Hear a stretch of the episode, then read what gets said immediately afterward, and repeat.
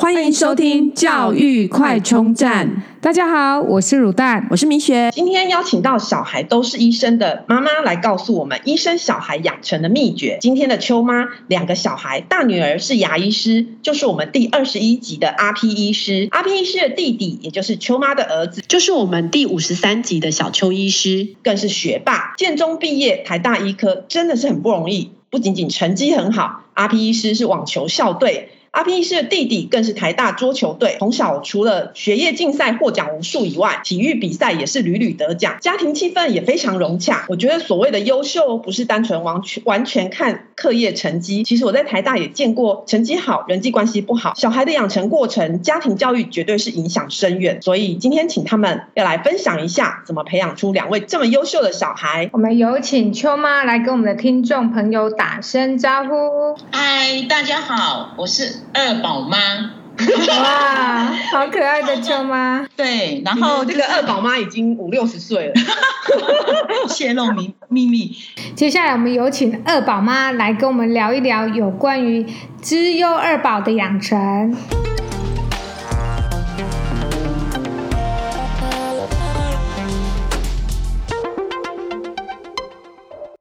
你们说怎么养成？其实也没有啦，只是我们那时候三十几年前有一本很流行的一本书，叫做《呃零岁到六岁的教育》。嗯，你那时候就在看这本书，然后照着照书养。对，人家说老大照书养，老二照猪养嘛。我们家真的是这样子，所以呢，我那时候就真的买了这本书。那那本书的内容呢，就是。就是这样子，就是你要陪着小孩子，从小的时候，从他不太会讲话，你就要陪着他看，每天晚上就是陪着他读书，然后看故事书，从小就是这样子。结果呢，有时候他还没睡着，我们已经睡着了，累到睡着了。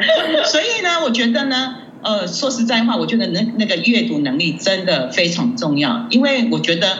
像我们老大，我就是照这样子照书养。那老二呢？说实在话，因为我们照猪养嘛，对不对？所以老二我们已经没有时间照顾他了，所以就把老大买的书全部都给他看，变成了他就非常喜欢看书。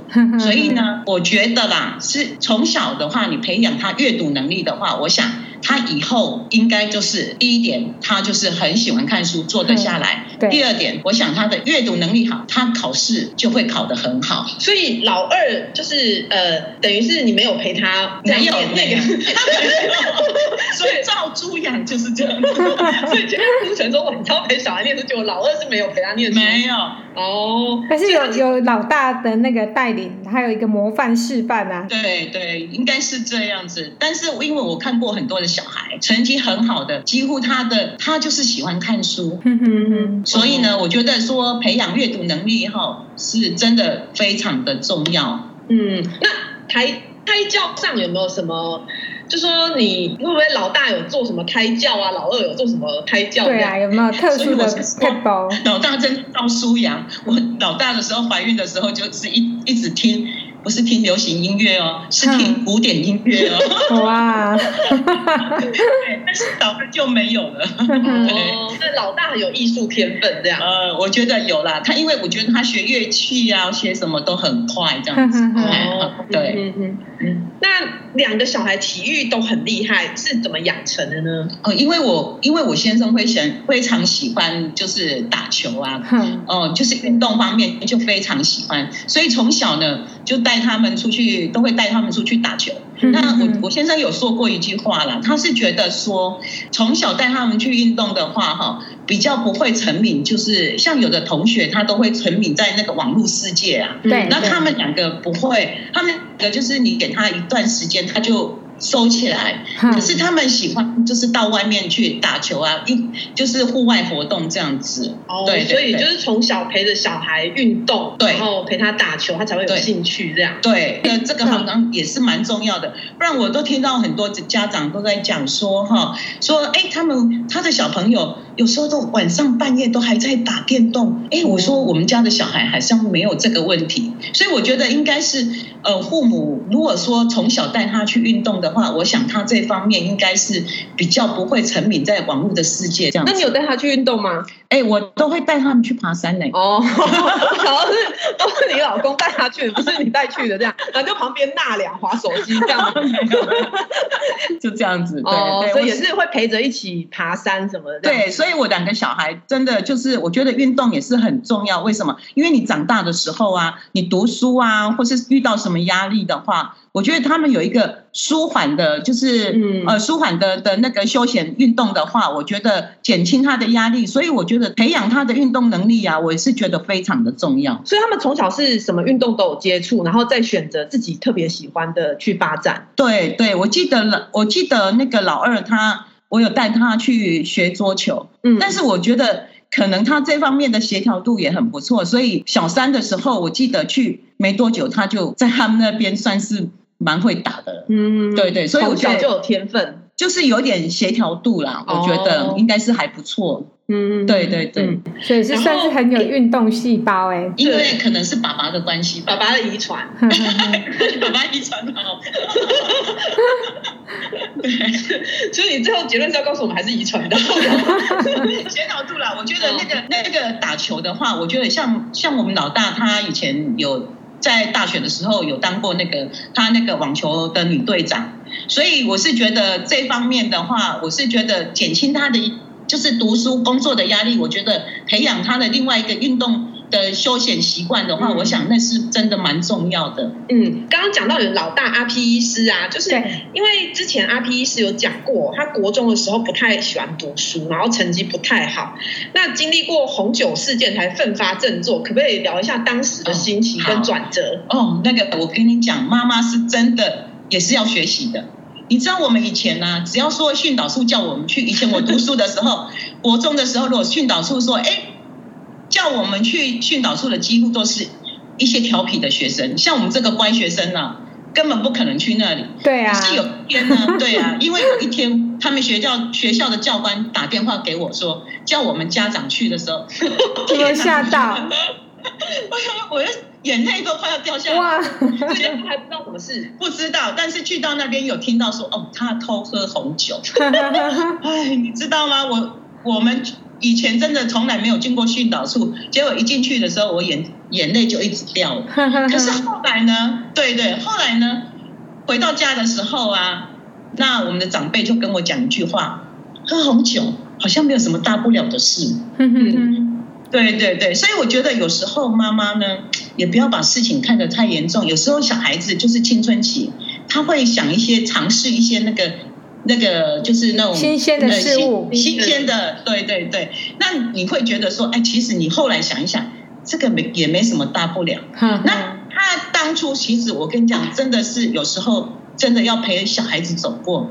当初学校跟他讲说要叫爸爸妈妈来，妈妈来的时候，他几乎是哭着走出训导处的，因为他导师偷偷告诉我，他真的想最怕就是让爸爸妈妈知道他在学校做什么坏事。对，然后呢，我后来这件事情以后，我遇到就是他回来，我们也不提了，嗯，因为我们其实已经知道他非常的难过了，嗯，所以从此以后我们不提这件事情。可是从那一次以后，他就真的，人家说是一个转机，从此以后他就真的非常的认真读书，嗯嗯，然后呢，他就变成变成就是说，从那一次以后，他就认真读书，就直升他们学校高中部嘛。然后高中部以后，经过了一年，他就被人家选上当模范生。他曾经跟我讲说，经过一年的转变，转变，对，他就变成一个在学校公认的好学生。所以你说这是不是一个转机？是，对哈。然后我觉得呢，小真的妈妈、家长、爸爸妈妈真的要陪小孩子走过他那一段低潮期。嗯，因为。真的是非常的重要，我们没有放弃他。哦，对，永远不能放弃小孩的。对对对对，就是这样子。嗯、所以后来呢，他从那一次开始以后，真的就是认真的读书，所以就是读书都真的都是在前面。他就后来他觉得，哎，读书好像也没那么难。哦，对。啊，但你都不会念他吗？他自己自动自发，自动自发。从高中的时候，真的你不用念 他，不用念，不用。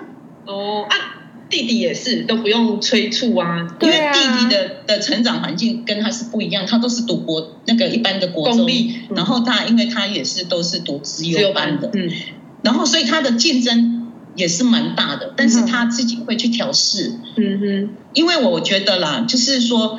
我我曾经跟你们讲过，就是说他们都喜欢运动，嗯，所以弟弟的同学也都是喜欢打篮球，然后都是资优班的学生，嗯，大家一起读书，然后一起打球，哦，对，同伴有同伴很重要，嗯，对对对，所以呢，他的生活就是一边读书，然后一边就是就是打球。然后过得就是很轻松快乐这样子。那姐姐那时候选择私立，然后弟弟选择公立的自由班，是因为说看着姐姐在私立好像压力比较大。对对对，没错。所以就让他去读公立比较开心这样。对对，而且公立真的就是暑假就是放暑假。嗯嗯。以前读建中的时候，他回来我从来没有看他在读书。暑假的时候，嗯嗯。那那真的私立学校就是。就是要读书，要读书，对对的，没错。所以看个人呐、啊，我是觉得都可以啦，就是看小孩子适合的个性，对对对。所以很难编。如果比较自动自发的，不想要人家管的，可能就是公立就可以了。对对对对，没错。那请问秋妈，公立的资优班的那个压力就比较小吗？还是也是一样很大？因为毕竟它不同于一般班。我觉得，因为每一个都很优秀，哎，我觉得真的，他们自优班的学生，真的每一个学生都非常优秀，但是就是看自己怎么调试啦。因为，因为我觉得每一个都优秀，那你也不要要求小孩子说你真的就是要考上第一名啊，考上前几名。因为我觉得说每一个人都，甚至他们考模拟考。几乎每好几十个人都考的分数都是一样的，嗯，所以真的也不要要求要求了，对。所以反而是爸妈的那个心理要调整，不是小孩的心理要调整，对不对？对对对对，没错，就不要要求那么多这样子。对对，因为他已经进到那个班了，所以他已经是大家的水准之上，变成是我们家长的心情要去做调整，不要把小孩逼这么紧，他自然会往前一直跟大家往前进的意思吗？对对，没错，而且以前他们班真的大家都都很不错，大家都是同学之间就是邀，就是会邀说啊去图书馆读书，然后星期六的时候下午就大家去打个球，然后再去读书。嗯，所以我觉得是同才之间哈，我真的是觉得说真的是一个学习的好对象，所以爸爸妈妈其实也不用太紧张。对，而且秋妈有一个特色，就是会把小孩的同学，甚至说我亲戚同学的小孩的朋友，全部底都摸清了。对对对，没错，而且都是跟他们的家长。我都非常的熟，保持密切的联系，这样子。你的发言就是他们不是他去打球，你的也都会知道，都不敢骗你了。不会不会，而且他们都会偷偷告诉我，谁跟谁是班对，谁是怎样。哦，连这种小八卦，那个秋妈都一没有漏掉就对了。对对对，没错。哦，所以真的是小孩成长的过程中，时时刻刻都要跟着这样。呃。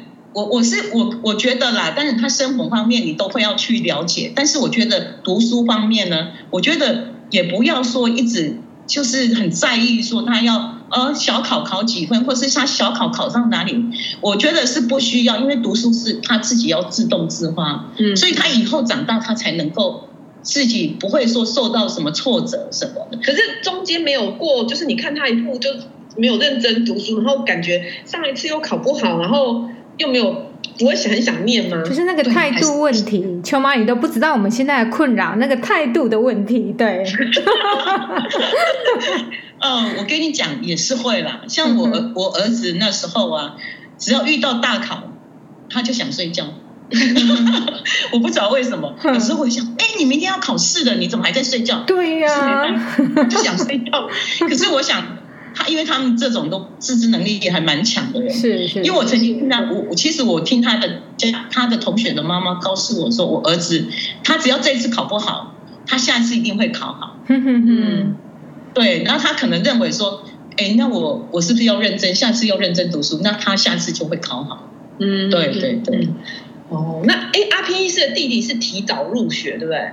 对对对。刚开始进去会不会就是呃跟不上？因为像提早，我个人是提早入学，我的弟弟也是提早入学。然后我弟弟提早入学的时候，就是 刚刚开始第一次月考考全班倒数第二名，只赢一个那个智能上有点不足的。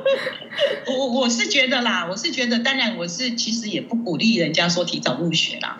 但是我觉得我的小孩可能心智，说实在，心智有跟有比较成熟，就是跟一般小孩子哈。呃，因为跟跟他同辈的，嗯嗯，不会说觉得比较小了，嗯，但是我是觉得刚开始他去读书的时候，我真的不要求，因为说实在话，他字写的不好看，我也是觉得说啊没关系，我心里就想没关系，他是小人晚一早一年读书嘛，嗯，所以对他其实没有要求很高啦。我是觉得，因为我们老大我们几乎都是要求的非常高，但是老二都觉得说。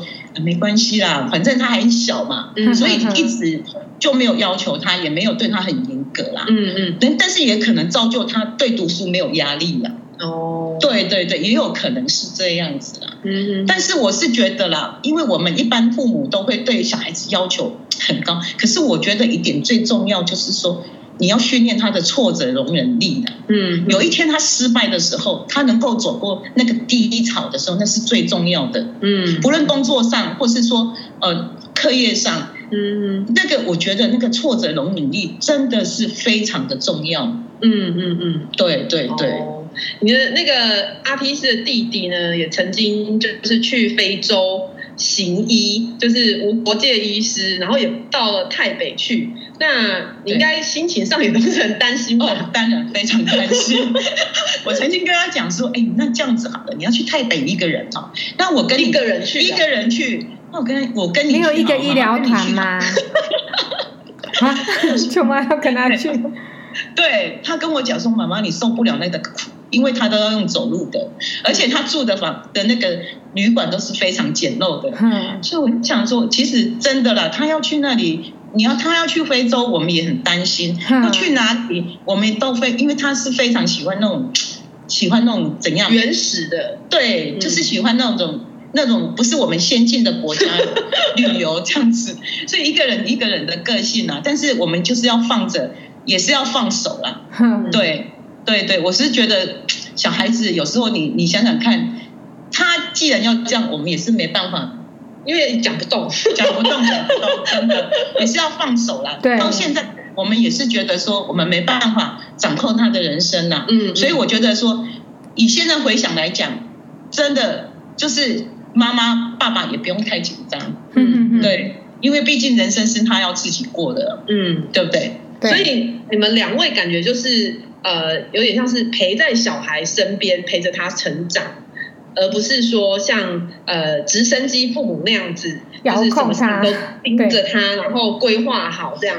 真的真的说实在话，我我觉得很不需要，因为我们已经小孩长大了嘛，哈。我从小看他们，有的家长呢，真的我在补习班的，他们都他们有在在补习嘛。我从在补习班外面，我曾经听到那个家长。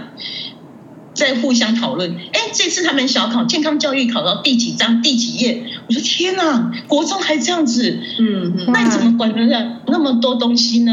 嗯嗯，你一直在管他读书的方面，那他有一天他离开你的视线的时候，嗯，那你怎么去管他要小考要考试要考到第几页？嗯，对不对？所以有的时候你适时的放手，嗯，我觉得是蛮重要的。那你怎么抓大方向？就是你所谓的大方向是像，就是总有一些东西有。抓着嘛，就是不可以超过这个界限或什么，不能放手的点，对，对对，当然呢、啊，就是说，例如说，你当然看他的成绩啦，嗯、如果说他的成绩还是就是还不错，嗯，那你也不用太紧张，嗯，那如果觉得说，哎，他成绩真的是不好的，嗯，那你可能就是真的要跟他提醒一下了，嗯，就是提醒一下，哎，你成绩真的不好，啊、如果他一直很认真读书，那他还是考考试考的没有很好的时候，那你就。就是他的能力就是这样子而已嘛，嗯、对不对？所以真的也不用太苛求这样子。嗯嗯嗯。那呃，你之前曾经说过啊，找找两个小孩都这么优秀，就生了第三个。哎，好奇问一下哈，因为那个之前学测结束以后，很多家长在问，到底是读医学系好呢，还是牙医系好？这个真的是对我们来说很奢侈的烦恼。所以，以父母的角度来看呢、啊，医生的生活跟牙医师的生活有没有什么差别？如果你真的有第三个小孩，你会希望他当牙医师还是医师？对啊，秋妈真的是可以完全的分析耶，因为你有个牙医，有一个医师哎。当然啦，这两个职业说实在。都是不错，都是在救人嘛，对不对？那我觉得要看看自己的能力在哪里，你的才能在哪里啦。像我老大的话，他是从小就是手很巧哦，做那个小小东西啊，手很巧。那我就觉得说，哎，他就是很适合牙医，嗯、因为牙医你就是要手很巧，对，精雕细琢这样子，对对对。按照我老二，我觉得他逻辑概念非常的好，嗯、所以我就觉得他很适合医学系。那他，我是觉得。不管说你做什么工作，那你如果说就是对你的工作非常的有兴趣，乐在其中，我相信呢、你不管做什么事情都是非常的快乐的话，那你对你这个工作就有热忱，那你对得起自己，同时呢，你也是也是对得起别人，所以我觉得做什么工作都好，只要是你很快乐，你可以帮助别人，我想做什么事情都非常的好。那我们讲个实际一点问题，你觉得牙医比较好赚还是医生比较好？以我两个小孩，我都觉得很难赚。真的，我说实在话，我觉得啦，以我的工作来讲，我觉得我做得很快乐。那我觉得我们就是可以生活，然后也不一定说有我们想做什么就可以做什么，那可以维持我们自己的基本生活条件。我想那个都是没有关系，做什么都好，快乐就好。哦，对，很很诚恳、很忠实的一个一个建议。好，今天我们非常高兴，谢谢我们的秋妈，呃、秋妈。哦，我们听了他的这一些谈话的内容，就可以发现为什么小孩可以这么优秀，就是因为爸爸妈妈也很优秀。对，啊、没 人外有人，天外有天，真的。好，今天谢谢秋妈，谢谢谢谢。谢谢。如果你喜欢我们的节目，记得订阅并持续收听我们的节目，也欢迎大家到我们的粉丝专业留言与分享哦。教育快充站，下次再见喽，拜拜。